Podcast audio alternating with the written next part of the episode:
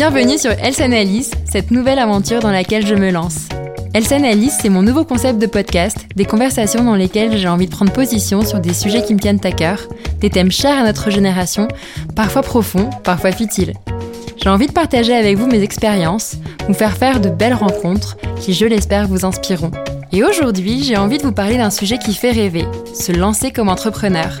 Parce que je vous l'expliquais la semaine dernière, il y a 4 ans, j'ai tout plaqué. J'ai quitté mon CDI dans une jolie entreprise de cosmétiques pour me lancer comme blogueuse. Et oui, c'est chouette, je m'épanouis, mais sachez-le, c'est aussi beaucoup, beaucoup, beaucoup de travail. Pour m'accompagner sur ce sujet aujourd'hui, j'ai décidé de rentrer dans le laboratoire de deux alchimistes infuseurs, Martin Lay et Vincent Brunet, qui ont créé la très jolie boutique Kodama en 2014, qui est rue Ticton à Paris, dans le très beau et trendy quartier de Montorgueil. De l'orgueil, en tout cas eux, ils n'en ont pas, mais du talent oui.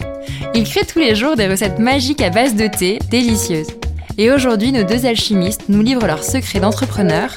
Mais retenez bien ça, si magiciens du thé ils sont, il n'existe pas de recette magique pour réussir.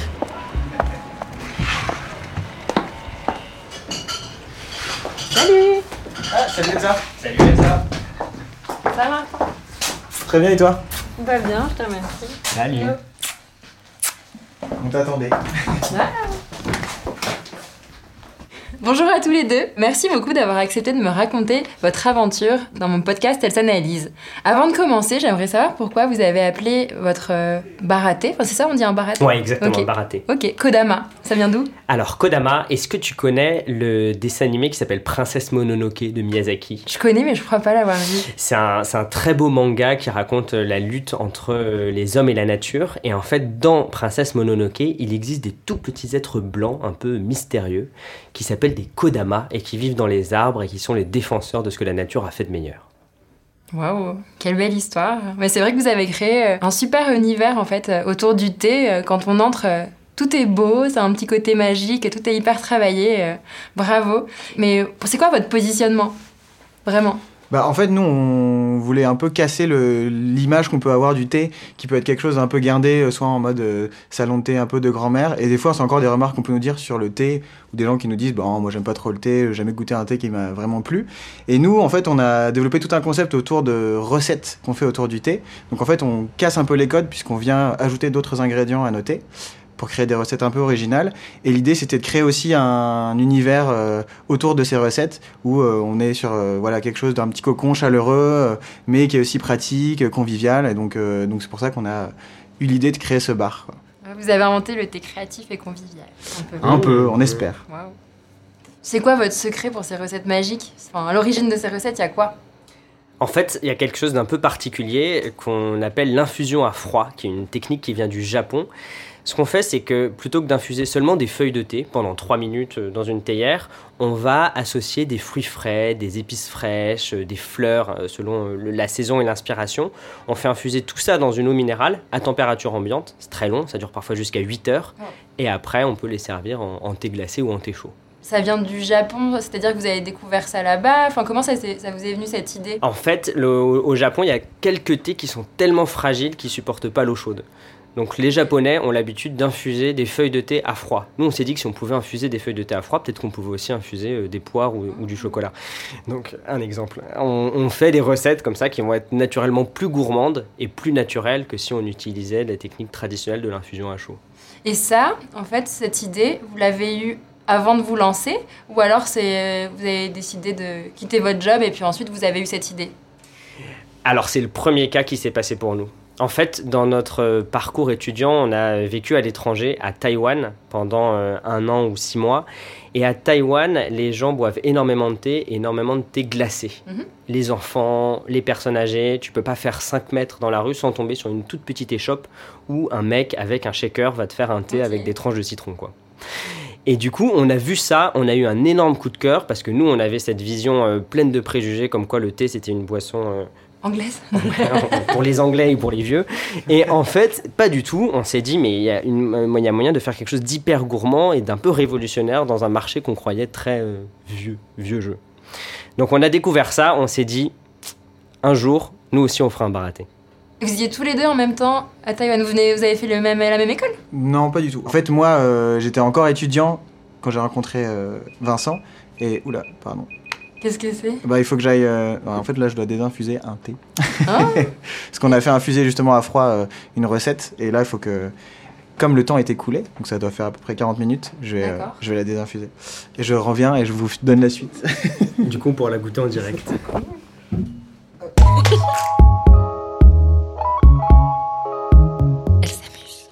Donc Martin est revenu, il a désinfusé son thé, ça y est. Alors j'ai compris que vous étiez tous les deux allés à Taïwan, mais pas au même moment. Voilà. Mais où est-ce que vous êtes rencontrés alors? On s'est rencontrés chez L'Oréal en fait. Moi je travaillais, Ah, j'étais stagiaire en fait. Au départ, euh, Vincent c'est mon maître de stage. Ah. Ça ne se voit pas. Euh, Non, c'est vrai. et, euh, et en fait, quand j'étais en stage, moi j'étais donc j'étais en stage de césure, donc j'avais encore euh, mes études Ouais. à finir.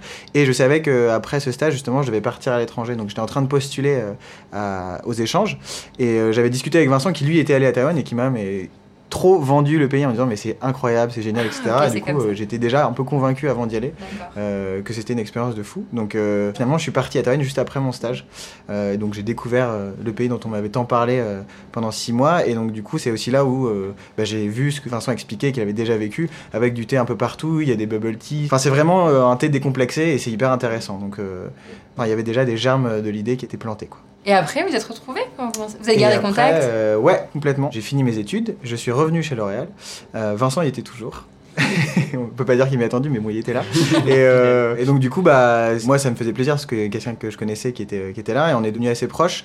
On a même fait une troupe de théâtre euh, ensemble avec d'autres potes qui étaient aussi chez L'Oréal. Voilà, la troupe de théâtre. La secte. Et, euh, et donc du coup voilà, ça nous a pas mal rapprochés, on rigolait bien. Et donc euh, quand Vincent, et donc il expliquera peut-être comment il a eu le déclic euh, sur la création du bar, en fait, Ouais. il m'a contacté en me disant écoute moi j'ai envie de faire ça avec quelqu'un et j'ai pensé à toi et du coup j'ai sauté sur l'occasion parce que moi aussi j'avais envie de monter ma boîte et de participer à un projet un peu plus petite échelle, plus plus artisanal, donc donc c'était parfait. Très bien. Et ce déclic, vous l'avez eu après combien d'années de travail chez L'Oréal? Alors, moi, je suis resté euh, quasiment 7 ans chez L'Oréal. Et du coup, toi, Martin, beaucoup moins alors? Euh, ouais parce que moi ça devait faire à peu près 5 ans. Ah, quand même, ok. Ouais. Et euh, bah, disons 4 Ah, vous ans êtes demi, donc euh, plus vieux que ce que vous en avez là je- Merci. Oui, C'est bien. entretient. Bah, parfaite transition du coup, Vincent. Euh, Enfin, j'aimerais savoir quel a été ton déclic Pourquoi tu as voulu partir de, de ton CDI à- après 7 ans chez L'Oréal, pourtant qui est une, une super boîte où tu évolues vite, tu as plein d'opportunités Pourquoi tu as eu envie de créer ton projet? C'est vrai que c'est vrai que c'est une très belle boîte et, et j'avais la chance d'avoir euh, euh, successivement de très beaux postes. Donc vraiment c'était une très belle aventure et je suis pas du tout parti parce que j'en avais marre ou que j'avais l'impression d'avoir fait le tour du job. L'anecdote en fait est assez amusante. Je je sais pas si tu sais mais peu de gens le savent mais l'INSEE publie chaque année l'espérance de vie des Français en fonction de leur année de naissance. Un jour j'ai dramatique. Un jour j'ai eu 30 ans et euh, et, et l'INSEE m'a dit bon écoute Vincent tu as 30 ans tu as déjà vécu 39% de ta vie. Donc ça veut dire qu'il me restait 60%. Donc ça c'était c'était un, un vrai choc de me dire je suis presque à la moitié de ma vie. Qu'est-ce que j'ai envie de faire de la moitié qui reste? Et pour moi c'était le déclic qui, m'a fait me dire ce serait tellement bête de pas aller un peu à la poursuite de tes rêves et de te lancer. T'as pas grand chose à perdre, t'as pas d'enfant, t'as pas de crédit, c'est le moment, vas-y. Du coup j'ai eu 30 ans, je me suis barré de mon job et j'ai monté Kodama. Et qu'est-ce qu'ils en ont pensé, votre entourage? Parce que j'ai un peu vécu le, la même expérience. Enfin, j'ai quitté mon CDI aussi, moi, après trois ans seulement, euh, pour me lancer dans le blog. Et je sais que mes parents, euh, déjà, ils comprenaient pas ce que c'était un blog. Mais euh, surtout, euh, ils étaient assez effrayés que je quitte mon CDI comme ça, après avoir fait euh, mes études. Enfin, pour eux, et pour moi aussi, hein, finalement, le CDI, c'était un peu un graal que j'avais. Euh, un métier dans. Je faisais du marketing dans les cosmétiques, c'était ce que je voulais faire. Et, et puis j'ai tout changé, donc ils étaient hyper effrayés. Et vous, alors, quelle a été leur réaction? Est-ce qu'ils vous ont soutenu? Est-ce qu'ils ont eu peur? Que... Euh, ouais, moi, mes parents, ils m'ont. Enfin, j'ai vraiment beaucoup de chance, mais ils m'ont vraiment soutenu. Ils m'ont dit, écoute, euh, nous, on, on comprend, c'est hyper intéressant, et du coup, on te fait confiance, on est derrière toi. Donc, euh, en plus, moi, mon père, lui, il est devenu entrepreneur, mais un peu sur le tard. Mais lui, il était en mode, mais c'est trop bien d'être à son compte, tu vas voir, fais-le, fais-le, fais-le. Et, ma mère était peut-être un petit peu plus, avait un peu plus peur, parce qu'effectivement, le CDI a plein d'avantages, surtout c'est de la sécurité, etc. Et après, bon, on a quand même fait des bonnes études. ils savent que j'avais pas de prêt, de d'enfants, enfin, j'en sais rien. J'avais pas d'énormes attaches, donc je pouvais me lancer. ouais. Mm. Et donc ils m'ont vraiment soutenu. Après, il y a ma grand-mère qui a, qui a pas trop compris. euh, parce que pour elle, L'Oréal, c'était L'Oréal. Elle disait, mais t'es fou. Bah, ça fait rêver, c'est clair. oui, oui. Ouais, bah, ouais. Mais donc, du coup, euh, ils nous ont. Enfin, moi, ils m'ont beaucoup soutenu, et je pense Vincent euh, aussi. Et donc, vous n'aviez pas peur? Enfin, genre, vous avez aucune crainte de vous lancer là-dedans? Est-ce que vous l'avez regretté une seconde euh? C'est vrai. De la peur, il y en a toujours un peu, mais c'est plus du trac en fait Ouais. que de la peur. C'est vraiment euh, comme quand tu vas monter sur scène. Même si tu as mis toutes les chances de ton côté, tu as répété ton texte, tu connais tes partenaires, tu vas, bah, tu quand même un petit pincement parce que tu sais jamais ce qui peut se passer. Enfin moi c'est marrant du coup je vais partager aussi mon expérience quand j'ai quand j'ai quitté euh, mon CDI c'était pas du tout réfléchi en revanche. Vous ça l'a été. Moi non. euh, en fait, le blog s'est développé à, à côté de mon travail. Donc, il arrive un moment où j'avais deux activités, euh, comme deux métiers, et c'était. J'en remets plus. et en fait, un, un matin, je pense que j'ai fait une sorte de mini burn-out. Et, et, euh, et ouais, je suis arrivée un matin, et puis je me suis effondrée en larmes. Et, et c'est à partir de ce moment-là qu'avec ma hiérarchie, on a discuté, on a essayé de trouver des solutions. D'abord, euh, un mi-temps, et puis en fait, finalement, on s'est dit que. Enfin, je me suis dit que c'était mieux de partir et, et vivre la- l'aventure à toute seule et enfin de me lancer quoi. Voilà. Et sans regret Pas du tout, j'ai jamais mais jamais regretté une seule seconde. Mmh. Voilà. Sauf peut-être quand Bon, c'est vrai que les congés payés c'était cool. Donc je disais que j'avais pas regretté une seconde d'être partie de mon CDI et de m'être lancée dans cette aventure. En revanche, je regrette pas non plus d'avoir eu ces trois ans d'expérience en entreprise, euh, dans la vie professionnelle, parce que j'ai acquis beaucoup de compétences, même si c'était en trois ans, et même lors de mes stages, parce que je suis aussi passée par L'Oréal, juste six mois. Et rien qu'en six mois, je m'étais fait un super réseau, euh, et c'est des gens avec qui je travaille euh, encore maintenant et qui m'aident. J'ai acquis beaucoup de compétences, je regrette pas du tout d'avoir fait ces trois ans de travail, j'aurais pas réussi, je pense, à me lancer comme ça après l'école. Est-ce que vous, c'est pareil? Ouais. Ah, c'est flagrant. Enfin, moi, je le dis régulièrement à, des gens dans mon entourage qui ont envie de se lancer. Dieu merci, je me suis pas lancé euh, à la sortie de l'école, quoi. Je me serais planté, j'en suis convaincu, parce que, bah, comme toi, ça nous a donné des compétences professionnelles, ça nous a donné une vraie maturité.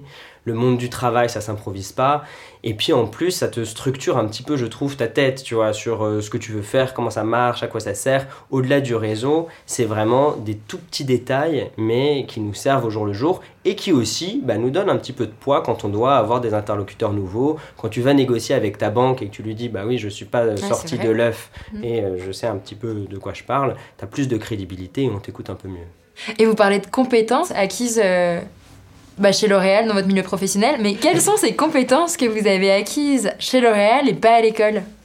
Il y, en a, il y en a plusieurs, par exemple, euh, on, on parle beaucoup de créativité dans les métiers du marketing et en plus dans l'industrie de la beauté.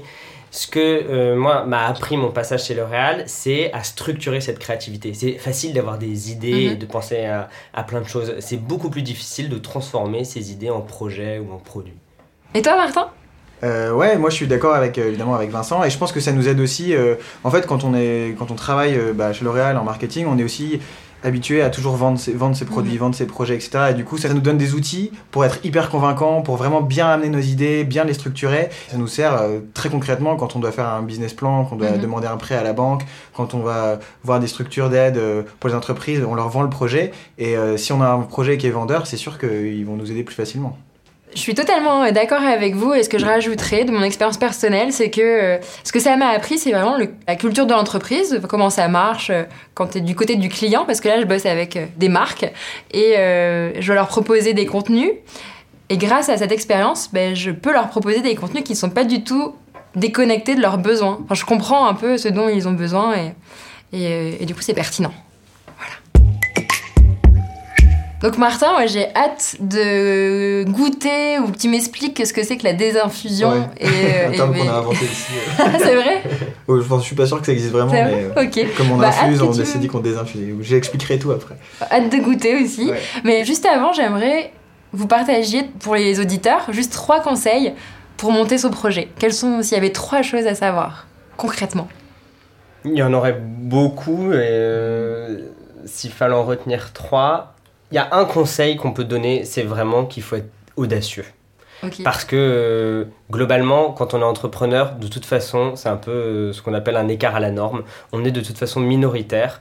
Donc il y a un moment, il faut se lancer. C'est pas du courage parce que c'est pas juste surmonter sa peur, c'est avoir l'audace euh, de proposer un produit différent, d'avoir un parcours de vie différent de ses frères, de ses sœurs, de ses amis. Donc ça, c'est vraiment une- quelque chose qui, qui nous semble important. Et puis je pense qu'il faut arriver aussi à faire confiance, à se faire confiance à soi, parce que c'est vrai que ça peut faire peur, on peut se dire je vais jamais y arriver, etc. Et donc du coup, euh, arriver à se faire confiance, c'est un, un, un pas qui est important, et aussi faire confiance à notre entourage, aux gens qui sont là, parce qu'il y a énormément de personnes qui, sont là pour nous aider, qui nous facilitent la tâche. Et ça, on n'en a pas forcément conscience quand on n'est pas entrepreneur, parce que dans une grosse entreprise, c'est pas ces, réseaux-là. Et en fait, nous, on avait vraiment eu la chance parce que il y a, été aidé par des personnes à la, euh, initiative entreprise, à la, Chambre de commerce d'industrie de Paris. Après, il y a évidemment nos familles, nos amis, mais il y a vraiment beaucoup, beaucoup de monde qui peuvent nous apporter beaucoup. Et ça, je pense que sans ces personnes-là, ce serait très, très difficile. Et comme s'avère qu'elles sont là. Ben... Ouais, il faut, en fait, euh, il faut pas hésiter à s'entourer euh, dès le début. Ouais, exactement. Ça et à demander de l'aide, en fait, à tout simplement. Parce que ouais. des fois, on n'ose mmh. pas, euh, on a peur de déranger et mmh. tout. Et en fait, on connaît toujours quelqu'un qui peut aider. Ou alors, des fois, il y a des structures qui existent et qui demandent rien en échange. Ils sont juste là pour aider à créer des entreprises parce que c'est vital pour. Et en fait, c'est très marrant parce que nous, ce qu'on a vu, c'est qu'il y a plein de gens qui ont une fibre entrepreneuriale, Mhm. mais il y en a très peu qui se lancent. Et du coup, sitôt qu'on qu'on partageait notre projet, les gens avaient plus qu'envie de euh, collaborer, de nous aider. C'est un peu leur manière à eux d'entreprendre sans prendre le risque. Donc c'était, ils sont, ils demandent pas mieux que de euh, donner un coup de main quand on va les voir pour euh, les faire monter à bord. Ouais, vous avez raison. Mais c'est vrai que dans mon entourage, je viens d'avoir 30 ans. La trentaine, je pense que c'est un gap. Voilà. Toi, c'est à 30 Voilà. ans que tu as eu ce déclic. Et et il y en a beaucoup qui rêvent de se lancer, de lancer leur entreprise, lancer leur projet, quitter euh, leur CDI qui finalement ne les épanouit plus vraiment, mais ils savent pas quoi faire, comment le faire. Et j'imagine qu'il y en a beaucoup euh, qui sont dans ce cas, euh, dans les auditeurs qui nous écoutent. Pour faire la synthèse, ce serait audace, confiance et entraide. Voilà. c'est ça vos conseils Très bien. Bon, bah moi c'est avec audace et confiance en vous que je vais me lancer dans la dégustation.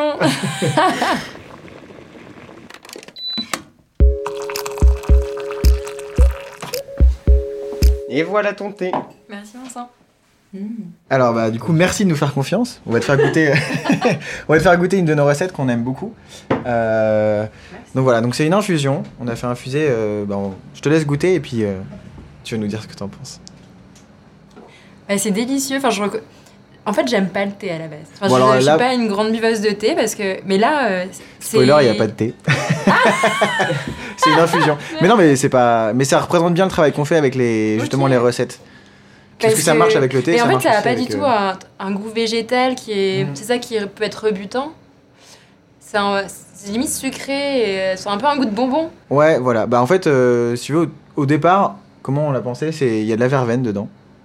Et euh, l'objectif pour nous, c'était de, de casser un peu l'image de la verveine aussi, encore une fois, où on se dit, bon, la verveine, petite boisson pépouse. C'est ça Euh, du coup, là, en fait, on s'est dit, pourquoi on rendrait pas quelque chose de. Enfin, créer une recette autour de la verveine qui lui donnerait un peu euh, de gourmandise et de ce petit côté un peu voilà, sympa qu'on peut goûter glacé. Et donc, on a associé à la verveine des fruits. Donc, on a mis de la pomme et des écorces d'orange.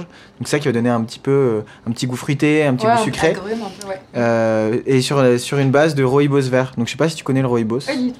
En fait, c'est pas du thé, mais c'est ce qu'on appelle le thé rouge parfois. C'est une plante euh, qui pousse en Afrique du Sud, qui est cousine du genêt et qu'en fait on utilise souvent. euh, en fait, c'est une plante que souvent quand on l'utilise en infusion, elle est rouge et elle va avoir des petites notes un peu vanillées et donc c'est euh, très utilisé dans des infusions voilà euh, sans théine. Et donc là, c'est un rooibos vert, donc c'est un rooibos qui est pas oxydé, donc il va être beaucoup plus léger, un peu plus végétal, mais donc très discret. Et on l'a utilisé plus pour donner de la structure à, à la boisson. Et, et voilà. Donc en fait là, c'est exactement ce que nous on aime bien faire avec le, avec les, les infusions, c'est de créer des recettes en associant là rooibos, mais ça peut être avec des feuilles de thé. Il n'y a pas de sucre du tout à ajouter. Là, il y a jamais, ouais, on C'est met pas de sucre. hyper sucré Ouais. pourtant. Bah du bon, coup, hein. le seul sucre qui est présent dans la liqueur, c'est vraiment le sucre qui vient des fruits qu'on a ajoutés. Donc là, c'est la pomme qui vient donner un petit petite saveur sucrée. Mais euh, ouais, il n'y a pas de sucre. Et ça, c'est vraiment un point important parce que sur les thés glacés, si tu veux, on- souvent on a des, des thés qui sont amers et donc on met beaucoup de sucre pour Oui. euh, casser l'amertume. Et donc, euh, quand on dit thé glacé, les gens ont en tête l'ice tea vachement sucré qui s'apparente plus à un soda qu'à un thé. Et en fait, nous, on voulait vraiment euh, proposer des infusions et des thés glacés qui soient sans sucre ajouté, mais qui soient quand même savoureux, qui aient du goût, euh, qui est voilà, qui est des, qui des- quelque chose de nouveau quoi. Bah, Donc c'est euh, réussi, c'est surprenant. Et donc c'est une, une création euh, homemade. voilà. Et quelle, mais c'est quoi vos inspirations? Comment, comment vous en êtes venu à, à cette recette par exemple? Ça... Nos inspirations, elles viennent. euh, en fait, on fait presque plus de la pâtisserie, je pense, que Ok. du thé. Donc, on s'intéresse beaucoup au monde de la gastronomie. Mhm. On a la chance d'avoir rencontré des chefs formidables comme Nicolas Lewin, qui est un ancien chef euh, pâtissier de la durée.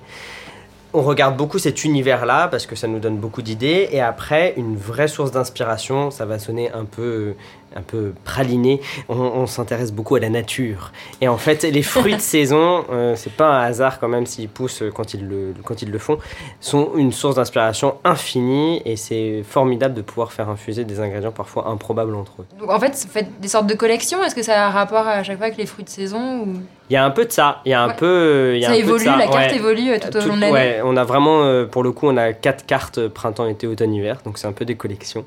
Effectivement, en fonction des saisons et aussi beaucoup en fonction des inspirations euh, du moment. Là, par exemple, on a travaillé, on s'inspirait de la frangipane pour créer un thé où on fait infuser des. Non, ça. Ah, je viens, je viens le goûter. Ah ouais Amand défilé, on fait infuser des dates aussi. On va te faire goûter. Vous vous amusez beaucoup, vous êtes des petits alchimistes. Ça me fait penser quand on, quand on est enfant et qu'on fait plein de mélanges. Euh. Mais oui, c'est clair. Mais est-ce que c'est quotidiennement un amusement? C'est toujours de l'amusement? Est-ce qu'il y a aussi des dark side Les dark side. Euh. ouais, il y en a, on va pas se mentir. Du jour au lendemain, Kodama, ça n'a pas été euh, le succès incroyable. Il a fallu que les gens nous connaissent, comprennent ce qu'on proposait et voient la différence entre nos thés et les thés qu'ils pouvaient mhm. trouver chez eux. Donc les premiers mois, il se passe quand même parfois de longues heures sans que tu vois un seul client pointer le bout de son nez. Et là, bah, tu vis quand même des moments de solitude. Donc il y a quand même un dark side aussi. Hmm. Hmm. Alors ce côté dark side, j'imagine que c'est plus facile à surmonter à deux. C'est clair. Vous entraider, euh, ouais, Mais Vincent, c'était ton idée à toi à la base. Ouais, tout à fait. Et, hum, pourquoi tu as choisi euh, Martin? Comment ça s'est passé Comment Est-ce que vous êtes associés? Enfin, comment On est associés, ouais. On est associés. Après, comment ça s'est passé euh, Déjà, je pense pas qu'il y ait vraiment de bonnes recettes sur le fait de, de s'associer. Nous, on a croisé des gens qui étaient euh, en couple, qui étaient des frères et sœurs, une mère et son fils. Donc vraiment, il n'y a, pas de, a pas de recette miracle moi, quand j'ai fait ma demande à Martin. c'est vrai que créer une boîte ensemble, c'est un peu comme ah, un mariage. C'est ton deuxième couple. Hein. Chérie, si tu m'entends. en fait, c'est pas moi. L'avantage avec Martin, c'est que, comme il le disait, on a déjà bossé ensemble, on était déjà amis, on a fait partie d'une troupe de théâtre qu'on a créée mhm. ensemble, donc on avait quand même un passif assez marqué mhm. et on savait un peu à quoi s'entendre. Après, le deuxième truc, c'est que moi, je suis assez au fait de ma propre vulnérabilité et je pense avoir cerné euh, euh, avec justesse les, forces de Martin et j'avais l'impression que ça matchait bien. Vous êtes complémentaires Ouais, on est complémentaires. C'est vraiment le terme et on parle la même langue. On a euh, tous les deux un côté créatif, un peu touche à tout. Donc mhm. on se comprend, mais il a des très fortes capacités là où moi j'ai des grosses faiblesses. C'est quoi? Alors moi, je suis complètement, euh, je suis beaucoup dans l'émotionnel en fait. Donc je vais, je vais être hyper enthousiaste et deux jours après, je vais être complètement déprimé parce que je crois plus à une recette. Martin, il va avoir une espèce de force tranquille et une constance qui fait qu'il tolère vraiment euh, mes, mes, excès, tu vois. Et, euh, et, comment vous êtes associés? Parce qu'il y a plein de structures possibles. je connais moi les SAS, les SARL, les SASU, enfin il y a plein de choses différentes. C'est quoi bah, votre structure à vous? Nous, on, a, on s'est fait conseiller en fait. On a contacté une avocate qui nous a donné mhm. des conseils et après, euh, voilà, on ne savait pas forcément non plus exactement vers quoi s'orienter. Finalement, on a fait une SAS parce que c'est ce qui permettait de ne pas être au RSI et donc de ne pas devoir payer euh, alors qu'on se rémunérait pas parce que nous, on se rémunère pas euh, pour les, les démarrages de l'entreprise. Très bien. Et donc, ça nous permettait d'avoir le moins de charges et, et voilà. Et après, on va voir. Normalement, c'est. Dans combien de temps vous comptez vous rémunérer? En fait, nous, on aimerait bien se rémunérer le plus tôt possible.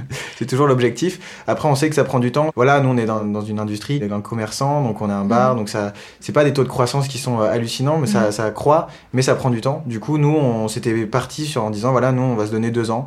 On a deux ans pour, euh, où on sait qu'on peut, peut tenir deux ans et après, on Vous avez de l'argent de côté euh On avait de l'argent de côté. Ensuite, très concrètement, nous, on touche les ARE, donc l'aide au retour à l'emploi, mais qui, est qui est donné par Pôle emploi dans le cadre d'une création d'entreprise. Ça consiste en quoi? En fait, quand on crée une entreprise et qu'on est à Pôle emploi, en fait, on peut faire une demande à Pôle emploi en disant voilà, moi, euh, j'ai cette idée d'entreprise, je voudrais la créer. Et du coup, au lieu de couper les allocations, en fait, ils mhm. peuvent les mettre au service de l'entreprise. Donc, au fait, on n'est plus en recherche d'emploi, on est euh, créateur d'entreprise. Et dans ce cadre, on a la possibilité d'avoir soit du capital de Pôle emploi, soit ils continuent de verser des allocations pendant euh, tant qu'on a. Oui, bah c'est exactement ça dont j'ai bénéficié aussi. Ils te versent la moitié de tes droits à l'allocation d'un coup. C'est ça, j'ai eu. Alors, c'est soit ça, ouais, ça, c'est une des deux possibilités. Nous, on n'a pas choisi de faire ça parce qu'on n'avait pas besoin de capital quand on a lancé l'entreprise. Par contre, on avait besoin d'avoir des revenus tous les mois pour euh, payer notre loyer. Bah, pour les gens qui se lancent, ça c'est un truc auquel il faut y faire hyper attention en fait. Il faut créer l'entreprise une fois que vous êtes au chômage, enfin inscrite au chômage. Si votre entreprise elle est créée avant que vous vous inscriviez à Pôle emploi, ça marche pas. Et il faut le savoir.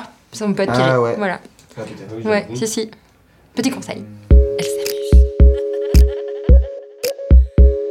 Alors, moi, je suis très curieuse parce que pour l'instant, je suis toute seule, mais j'envisage peut-être de m'associer un jour, euh, voilà, pour grandir. Et euh, donc, vous, vous êtes associé, vous avez une SAS. Est-ce que vous avez fait 50-50 Enfin, comment ça se passe? Comment vous avez partagé la société?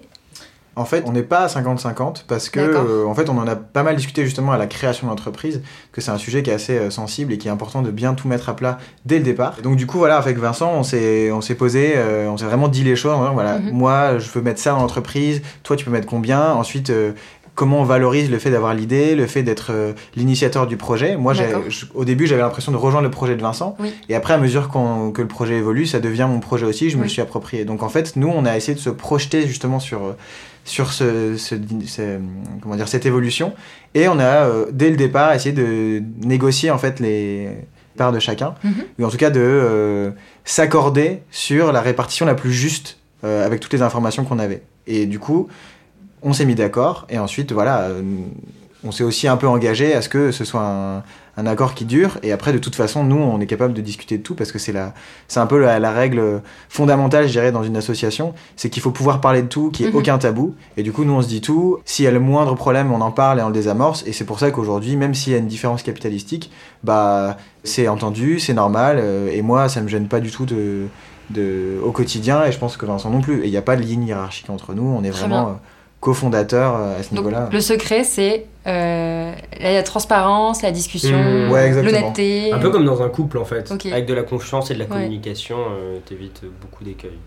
Et est-ce que vous avez préparé euh, votre divorce? Au cas... Non, mais au cas où Bah, ça marche plus, est-ce que ouais, vous avez ouais, anticipé les ouais. choses et tout? Bah ça, en fait, euh, c'est fait aussi partie des choses auxquelles il faut absolument penser quand Ouais. on crée l'association, quand on crée les statuts, en fait, tout simplement. Et du coup, là, c'est vrai que notre avocate nous a beaucoup aidé en disant, voilà, je vais vous aider à que tout, tout soit carré. Il faut penser au pire dès le début, Mhm. même si ça fait pas plaisir, parce que euh, on pense pas à ces choses-là quand on crée, parce que tout va bien. Et en fait, c'est moi, j'ai, je connais des histoires où j'ai des, des contacts qui, enfin, des amis qui ont créé des entreprises avec des potes. Après, il y a eu un, ça marchait plus. Il y en a un qui voulait partir, et du coup, là, c'est le gros clash. euh, Enfin, c'est horrible en fait. Du coup, c'est bien de Quand tout de suite que ce soit très clair tout de suite. écrit, écrit. Et même, Ouais. c'est même d'un point de vue, euh, au-delà du point de vue des statuts, du point de vue juridique, même du point de vue de notre relation d'associés, c'est important de se dire qu'on a aussi euh, anticipé, qu'on sait ce qu'on, que, que- bah, c'est clair, c'est posé, c'est écrit sur le papier, il n'y a pas de, de choses qui peuvent mal tourner, entre guillemets, euh, plus que ce qui est... euh, Et ça, c'est euh, c'est un contrat à, à côté des statuts C'est dans les statuts C'est dans les statuts, après il y avait aussi la possibilité de faire un pacte d'associés.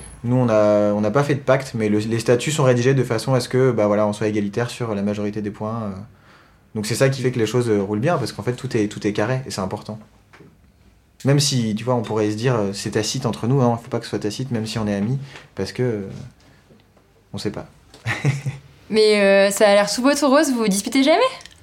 Non, non, deux fois, Vincent fait la gueule. Et moi, euh, ouais, moi je- au début, je le prenais un peu mal parce que je disais merde, j'ai dû faire une connerie et tout. Puis en fait, euh, en fait, ce qui est marrant, c'est que j'avais l'impression de bien connaître Vincent avant de Ouais. m'associer avec lui. Et en fait, euh, je me suis rendu compte en m'associant avec lui que euh, je le connaissais pas, pas, enfin, je l'ai vraiment découvert aussi euh, avec l'association. Et ben, au jour le jour, en fait, on apprend à se connaître et on apprend aussi à décrypter euh, comment l'autre se sent et tout. Et en fait, euh, ça a pas changé fondamentalement les appréciations qu'on a l'un de l'autre. Mais c'est vrai que au tout début, je pouvais peut-être m'offusquer et qu'il fasse la gueule parce que je comprenais pas. Et en fait, maintenant, je sais, je sais que euh, c'est pour d'autres raisons, que ça peut être lié et que de toute façon, s'il y a un problème, il me le dira. Tu vois, donc. C'est marrant l'analogie avec le couple, ça marche hyper bien parce que quand on emménage ensemble, c'est pareil, on, on découvre plein de choses Alors, j'ai euh, pas de emménagé avec. Vincent.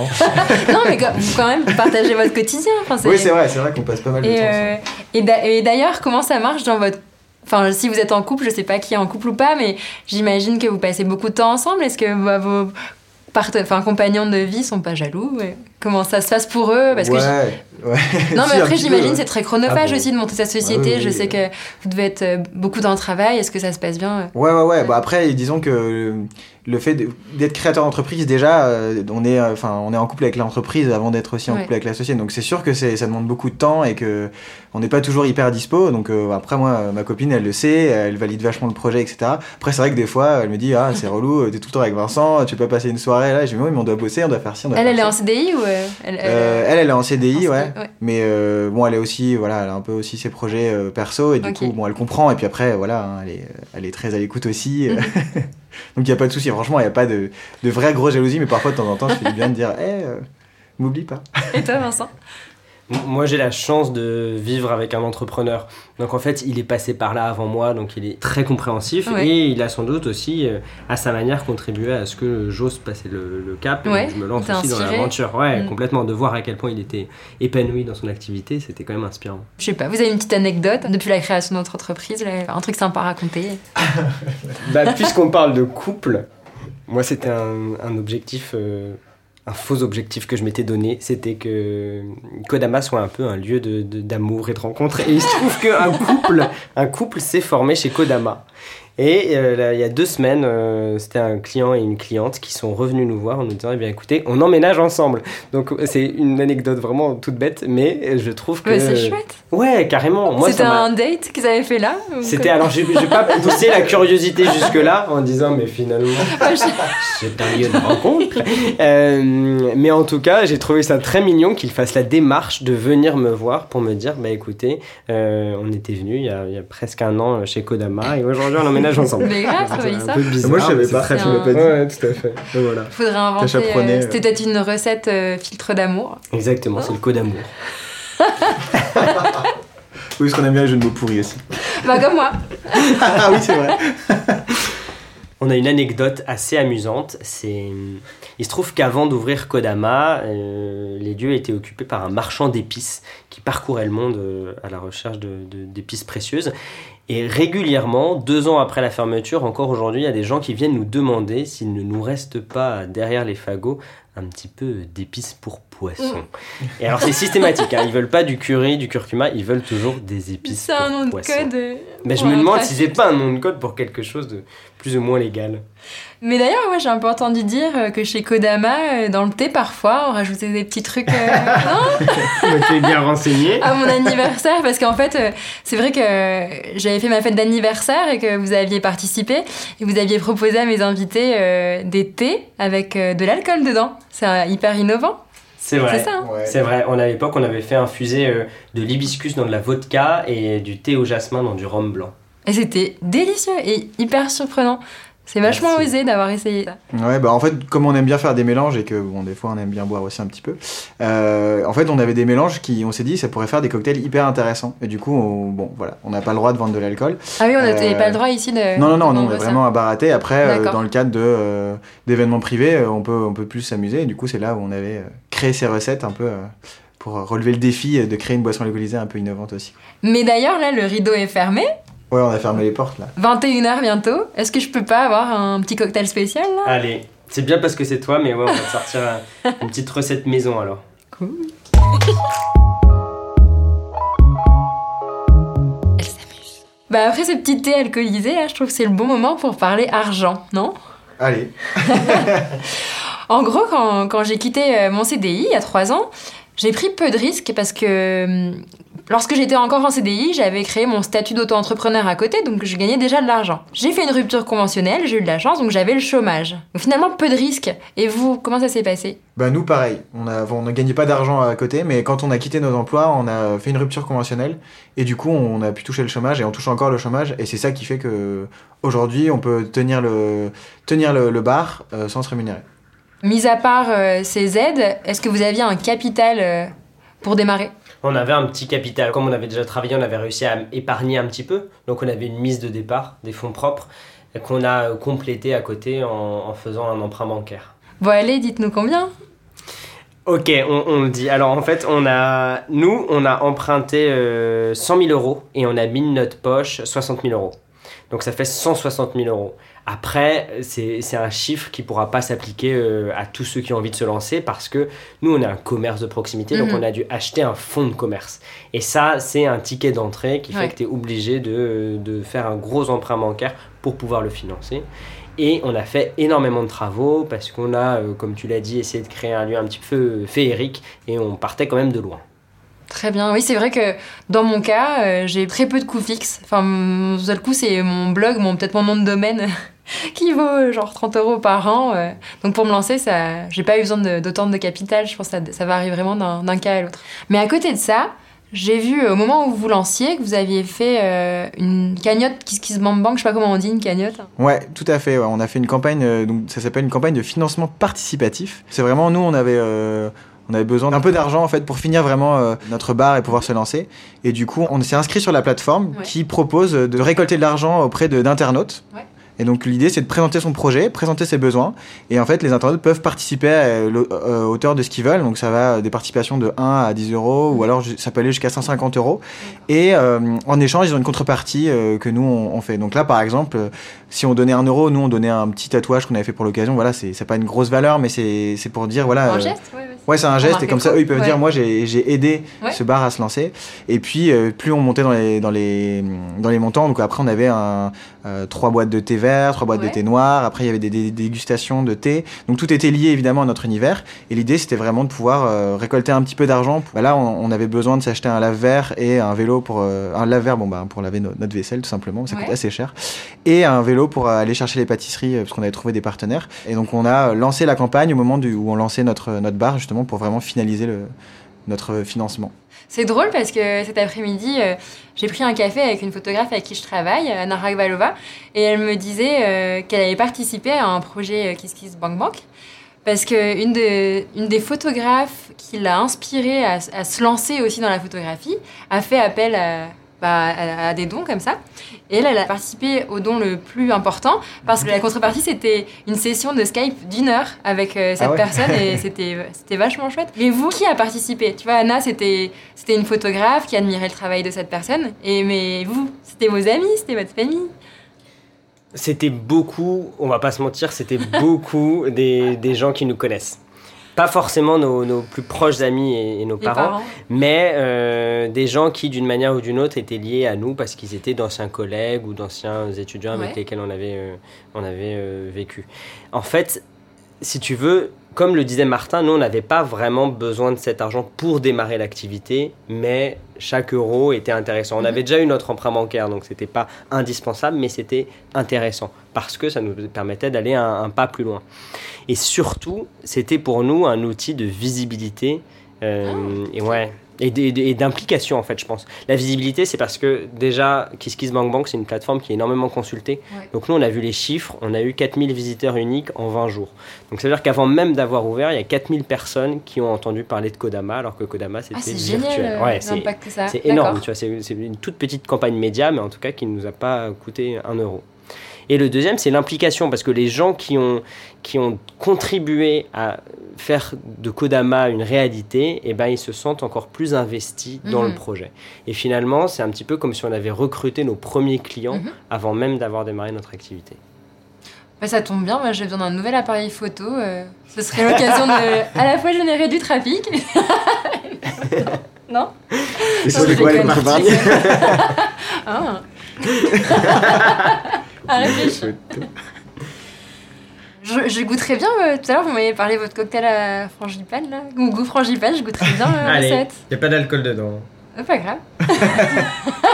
C'est quoi ce, ce- cette image que vous avez de moi? Après tous ces petits cocktails, c'est plus facile d'appréhender la question du risque.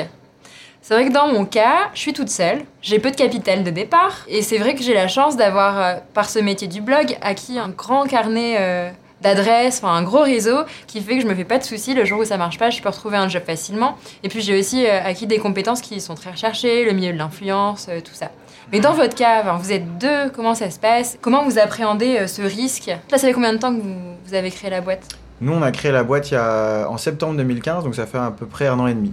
Et vous m'avez dit tout à l'heure que pendant deux ans... euh, Voilà, pendant deux ans, on, Ouais. on touche, le, on touche les- le chômage. Et donc, du coup, l'idée, c'est de pouvoir se rémunérer à partir de la deuxième année. Ouais. Donc, euh, ouais, évidemment, on a discuté de euh, où est-ce qu'on en est, comment on sait si ça va marcher ou pas, est-ce qu'il faut pas mettre en place des, des- enfin, tout de suite euh, un plan au cas où ça marche pas, etc. Après, nous, euh, comment dire, nous, on voit un peu comment euh, notre chiffre d'affaires évolue, on sait exactement ce qu'il faut, enfin, ce qu'il faut qu'on fasse pour pouvoir se rémunérer, et on a mis en place des actions qui font que c'est en bonne voie. Après, c'est pas encore le cas, et euh, c'est toujours possible que quelque chose marche pas et qu'on se retrouve euh, à cet été à pas pouvoir se payer. Donc l'idée pour nous, c'est vraiment de se dire, enfin on, a déjà fait un calcul entre guillemets, on se dit bah si jamais on peut pas se payer en juin, qu'est-ce qu'on fait? Est-ce qu'on se laisse une marge de manœuvre? Mhm. La réponse est oui, parce qu'on a un peu de trésorerie.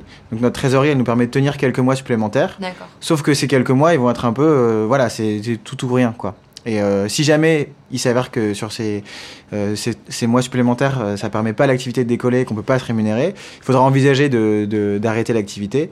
Mais dans entre guillemets, euh, c'est pas hyper risqué dans notre. Mhm. C'est risqué évidemment, on n'a pas envie que ça se passe, mais comme nous en fait on a investi dans un fonds de commerce, on sait que au final on peut revendre un fonds de commerce. Tout, tout le, le défi si jamais ça marche pas, c'est d'arriver à le vendre. Mais normalement si on le revend on recoupe euh, notre investissement initial. Donc en fait, notre investissement, c'est plus une immobilisation. En plus, nous, on va valoriser le fonds de commerce avec notre activité. Donc euh, mine de rien, le fait d'avoir créé un bar, créé un concept, fait venir des gens, créé une marque, mhm. ben ça, euh, même si la, marque survit pas, ça se revend. Le fait qu'on ait fait des travaux et tout, on va revendre le local. Après, encore faudra-t-il trouver un acheteur si jamais on se retrouve là, mais au-delà de ce risque-là qui est moins important déjà, nous on sait que ça va. Et après, on sait qu'aussi, euh, notre expérience, elle est, on la trouve hyper intéressante. Jusque-là, on n'a jamais regretté. C'est pas du temps perdu. On a appris énormément de choses. On a aussi pris contact avec des gens auxquels on n'avait jamais discuté avant et qui sont euh, hyper passionnants, que ce soit des chefs, que ce soit mhm. des juristes, que ce soit des avocats. Et donc, ouais, donc on sait que euh, ça, ça va nous aider. On sait en parler et ça nous a construit aussi. Et donc, voilà. Évidemment, on va tout faire pour pas que ça, ça foire, entre guillemets. Mais voilà. Bah, en tout cas, je vous souhaite beaucoup de succès euh, dans votre projet. Mais je me fais de toute façon peu de soucis pour vous parce que j'ai vu que vous aviez déjà euh, des belles victoires comme un référencement au bon marché, non? C'est pas ça? C'est vrai, ouais. On a été euh, choisi par le bon marché pour créer deux thés sur mesure sur le thème de Paris qui ont été lancés et animés à la rentrée dernière. Du coup, on a créé Paris s'éveille, inspiré de la boulangerie, et Paris en bouteille, inspiré de l'absinthe. Wow. Bah Martin et Vincent, j'ai trouvé ça hyper inspirant de discuter avec vous, euh, votre partage sur votre expérience. Je pense que ça va être très utile à beaucoup de gens euh, qui nous écoutent. Et si vous aviez cinq, enfin cinq tips ou quelques tips euh, à partager, des conseils pour les gens qui veulent se lancer, ce serait quoi? Alors très concrètement, euh, nous il y a quelque chose qui nous a beaucoup aidé. Euh, on savait pas forcément au départ qu'on pouvait, mais euh, c'est qu'on a été épaulé par la Chambre de commerce et d'industrie de Paris pour la création de, de l'entreprise en fait, pour créer un dossier de financement, pour pouvoir ensuite démarcher les banques, pour pouvoir avoir un prêt d'honneur à Paris Initiative Entreprise. Donc moi je dirais, euh, si vous voulez lancer une entreprise à Paris, peu importe le secteur, est-ce que vous voulez faire, sachez que vous pouvez être aidé. ça coûte pas très cher et c'est vraiment une vraie valeur. Donc Chambre de commerce et d'industrie de Paris, ils, ils ont des conseillers qui sont spécialisés dans ça. Et si vous n'êtes pas à Paris, il y a des chambres de commerce et d'industrie euh, dans toutes les villes de France. Ok. Après, il y avait un autre type, on s'était dit que le, on regarde beaucoup à la dépense au début quand on monte une boîte. Il y a certaines dépenses sur lesquelles il ne faut pas hésiter. Typiquement, euh, payer un avocat et un expert comptable pour rédiger des statuts ou relire un bail si vous achetez un fonds de commerce. Mhm. Et un expert comptable qui vous fait tout votre, votre plan, c'est quand même très très très très bien. Après, vous pouvez aussi bah, faire comme nous et demander une campagne de financement participatif parce que mine de rien, ça, ça en fait, au-delà du fait qu'on peut récolter un peu d'argent, qu'on donne de la visibilité, ça donne aussi vachement confiance sur euh, se lancer parce qu'on voit qu'il y a des gens qui y croient, euh, qui sont derrière vous et du coup, ça, c'est un vrai plus qui est, qui est important au départ. Mhm. Et euh, par rapport à ceux qui ont des idées et mais qui se sont pas encore lancés, moi je sais que j'étais très parano au début et je voulais en parler à personne donc j'avais inventé des noms de code, je faisais des barres à jus et en fait je me rends compte que ouais, c'est clair alors qu'en fait il faut pas avoir cette peur, il faut y aller, il faut en parler à tout le monde. Vous allez voir que les retours sont toujours euh, très enrichissants. Et dernière chose là, c'est plutôt quand on a déjà commencé à lancer mais qu'on est au tout début. En fait, euh, on a tellement réfléchi au projet, on a une idée hyper précise de ce qu'on veut faire, du produit, etc. Sauf qu'on n'a jamais vu le client. En fait, le client, c'est hyper important. Et mhm. du coup, euh, le petit conseil, euh, quand on lance euh, une activité, c'est plus vrai sur des choses très concrètes comme nous on fait du thé, mais c'est vraiment d'aller au contact du client, d'aller le chercher dans la rue et tout, parce que en fait, ils vont pas forcément venir tout seuls, ils ont besoin d'être d'être aidés, et ça, ça fait un peu peur, mais c'est hyper important. Et c'est ça aussi qui fait que on peut s'adapter, améliorer son produit, améliorer son service. Donc vraiment essayer d'aller directement chercher le client. Ok, et pas hésiter à se remettre en question. Ouais, ouais, complètement, complètement. Mm. Tout à fait. Ben, un grand merci à vous deux. Merci pour votre, votre partage. Et vous l'avez entendu peut-être à la fin de mon premier podcast, il y a beaucoup de jeux de mots autour de mon blog. le nom c'est Elle s'amuse.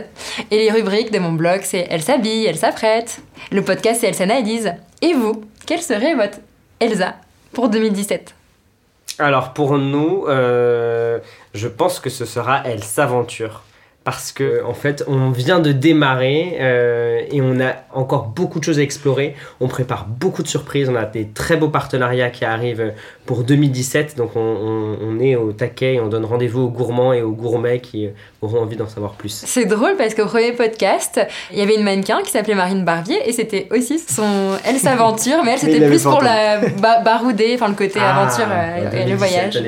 Et toi Martin? Euh, Alors moi j'irais hum, elle s'affaire.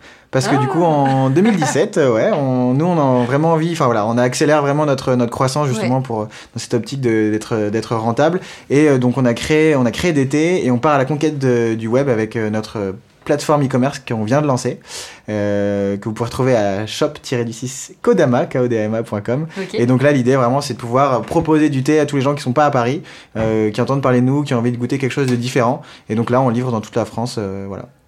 Ouais, c'est marrant, elle s'affaire, il y a un peu un double sens. Les affaires, mais aussi s'affairer, s'activer, c'est chouette. Ouais, hyper, ouais, hyper créatif. merci. Eh bien, merci à tous les deux et merci à tous les auditeurs de nous avoir écoutés pour ce podcast numéro 2, Elle s'analyse. N'hésitez pas à tous courir chez Kodama, au 30 rue Ticton, c'est juste à côté de la rue Montorgueil. Et puis aussi pour les non-parisiens, comme l'a dit Martin, il y a le e-shop. Tu peux nous redire l'adresse, Martin? Ouais, donc c'est euh, shop, S-H-O-P, du 6, kodama, K-O-D-A-M-A.com. Et puis vous pouvez euh, également les retrouver sur leur page Facebook, qui est Kodama. Kodama, ok. K-O-D-A-M-A. Tout simplement. Et eh bien on arrive à la fin de ce deuxième podcast dont le sujet était euh, entreprendre. J'espère que le sujet vous a plu. N'hésitez pas à partager avec moi bah, vos feedbacks sur le blog ou sur Instagram. Et puis aussi à me dire quel sujet vous aimeriez que j'aborde. Et puis je vous dis à très très vite dans un prochain Elle s'analyse.